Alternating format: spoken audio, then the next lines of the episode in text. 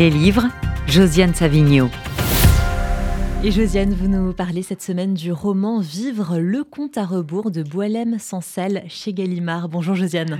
Bonjour Margot. Et bien justement, le compte à rebours, c'est le sous-titre. Alors, Boilem Sansal, deux mots, évidemment, vous le connaissez comme un écrivain qui inlassablement, depuis des années, dénonce ce qu'il nomme le cancer de l'islamisme qui menace les démocraties. Il est algérien, il vit en Algérie où il est né en 1949, donc il a vu la montée de l'islamisme, il a connu la guerre civile algérienne des années 1990. Et alors, ce livre, je me dis que c'est peut-être parce qu'il est lassé d'avoir le sentiment de crier dans le désert, qu'il a écrit un roman de science-fiction pour se sentir le plus libre possible, comme il le dit d'ailleurs, que la science-fiction donne la liberté de parler de tout ce qu'on veut euh, en grande, en toute, en toute liberté. Euh, donc parle de, l'époque, de la, critiquer. Euh, on peut dire que c'est une parodie de littérature apocalyptique, c'est une sorte de revisitation de l'Arche de Noé version 21e siècle. Donc le narrateur et quelques autres se sentent appelés, disons, euh, les appelés, à sélectionner des personnes qui échapperaient à la catastrophe qui va détruire la Terre. Alors on commence au jour moins 780, il n'y a pas trop de temps. Hein. Et on finit au jour J, dont évidemment je ne vous dirai rien.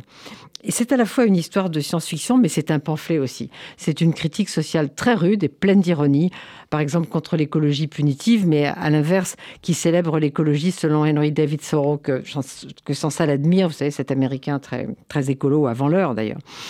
Et puis c'est contre les excès du wokisme, avec beaucoup, beaucoup d'humour, bien sûr, et contre tous les fanatismes, à commencer bien sûr par l'islamisme. Alors le narrateur, évidemment, ne peut pas prendre tout le monde dans cette arche de Noé, donc euh, il faut se demander qui choisir. Et c'est assez difficile. Hein. Alors, il hésite à propos des musulmans en raison, dit-il, de leur antisémitisme. Donc, pour essayer d'y voir clair, il convoque un imam, un rabbin, un prêtre. Il manque un pasteur protestant, on se demande pourquoi. Et il leur donne la parole. Et puis, probablement, il décide de suivre le conseil du rabbin, que je vais vous lire. Du fait de notre histoire, nous sommes très sensibles à la question non négociable de la sécurité. Je serai aussi sincère que l'imam. Je m'interdirai d'embarquer les musulmans. Nous savons qu'ils ne pourront jamais se guérir de leur cruauté envers les faibles, de leur intolérance à l'égard de l'autre, de leur antisémitisme démentiel et de leur jalousie morbide à notre égard, et ceux en général qui sont meilleurs qu'eux.